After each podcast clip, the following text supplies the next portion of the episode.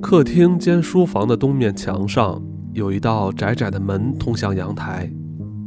从五月到九月底，那门日夜敞开着。门外悬着一个一步宽、半步深的迷你石砌阳台。这阳台是我最宝贵的财产。多年前，我因为他而决定在此定居，因为他而在周游各地后。满怀感激地返回蒂奇诺的家。拥有窗前视野辽阔且美丽的房子，一向令我引以为豪，同时也是我生活艺术的一部分。我从前的屋子视野都比不上眼前这幅美景。尽管屋内墙上石灰早已剥落，壁纸破旧不堪，许多地方也不够舒适。但使我定居下来的，正是眼前这幅景色。阳台前有座面向南方的古老花园，顺着山坡陡峭地向下倾斜。园内有呈扇形绿荫的棕榈树、含羞草、茶花、紫杉，以及一座窄窄的架高玫瑰露台，露台上爬满了紫藤。这睡眼惺忪的老园子，以及几座长满栗树的静谧小溪谷，将我与世界隔离。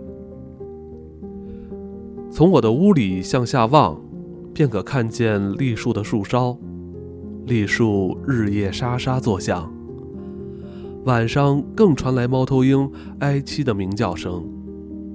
那庭院和长满栗树的溪谷是我的围墙，将尘世。人群与喧嚣全挡在墙外。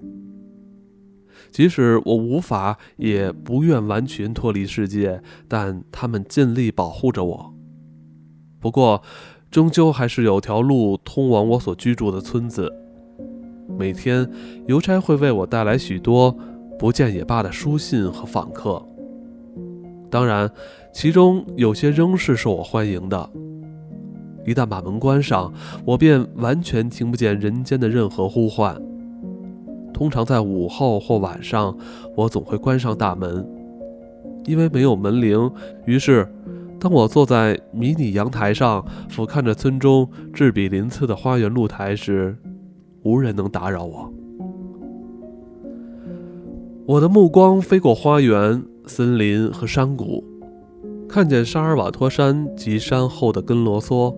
看见闪闪发光的波雷萨湖支流，以及孔莫斯附近的高峰，那山峰隘口直到初夏仍是白雪皑皑。有时夜晚坐在阳台上遥望与我齐高的云层，令我心满意足。眼见世界躺在脚下，心中不禁觉得不值一顾。在那个城市里，我并不快乐。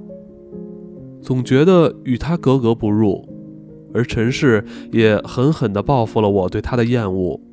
不过，他终究并未置于我死地。我坚持到底，努力与他抗衡。尽管未成为成功的企业家、拳击手或电影明星，但总算完成了十二岁时立下的志愿——诗人。同时，我也明白。如果对世界不抱太大的希望，反而安静仔细地观察它，总是会有些收获的。这是受世间宠爱的成功人士所不知道的。观察是至上的艺术，是一种精致、有益且有趣的艺术。我从观察暮霭的过程中学会了这种艺术。晚上坐在小阳台上，我总是与云共处。因为从我位于高处的小窝便可透视云彩。雨天或狂风暴雨时，云朵涌进我的小屋，灰白色的云絮悬挂在阳台栏杆上，甚至在我的鞋子四周匍匐而行。云朵四处翻飞，飘进蓊郁深谷，山谷在一道道闪电之下发出摄人的光。云朵飘至冰冷的黑湖上，融入惨白的天空中。天气晴朗时，蓝色的湖泊闪烁着黄昏的紫色光影，远方村落的玻璃窗上燃烧着金黄色的火焰。山脉西缘的霞光宛如切割后的红宝石。此时，云霓五彩缤纷，兴高采烈，漫无目的的尽情玩着同志的游戏。少年时期，我对云曾有份虔诚庄严的情愫。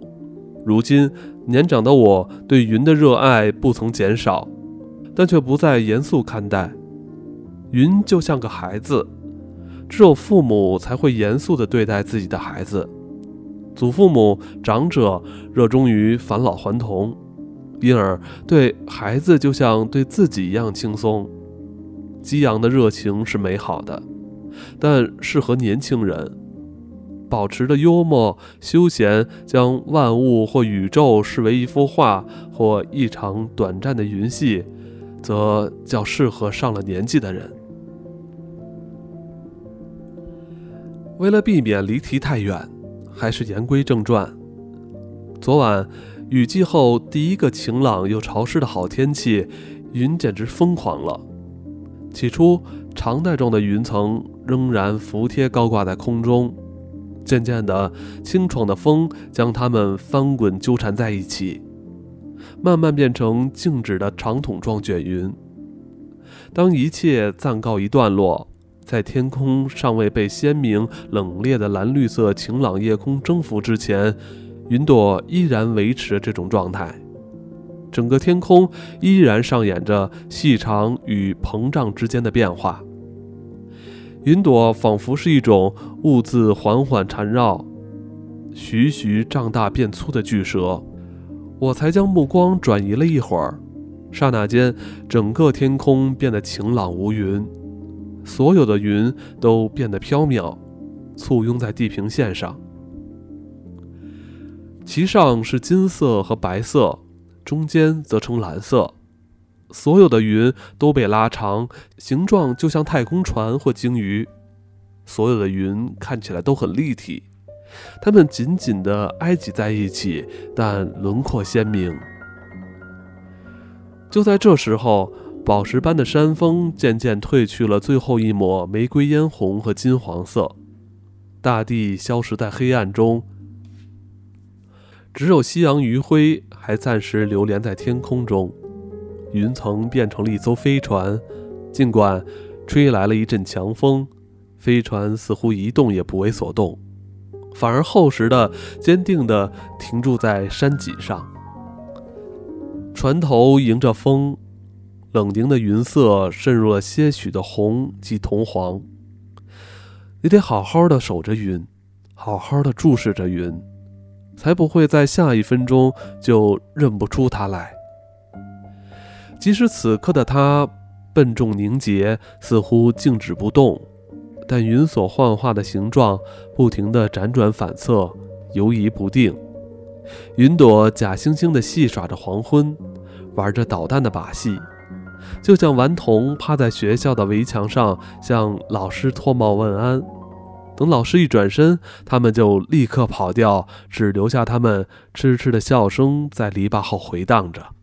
这会儿，一道长条状的云浮游于其他云朵之上，乍看之下，它仿佛金属般动也不动。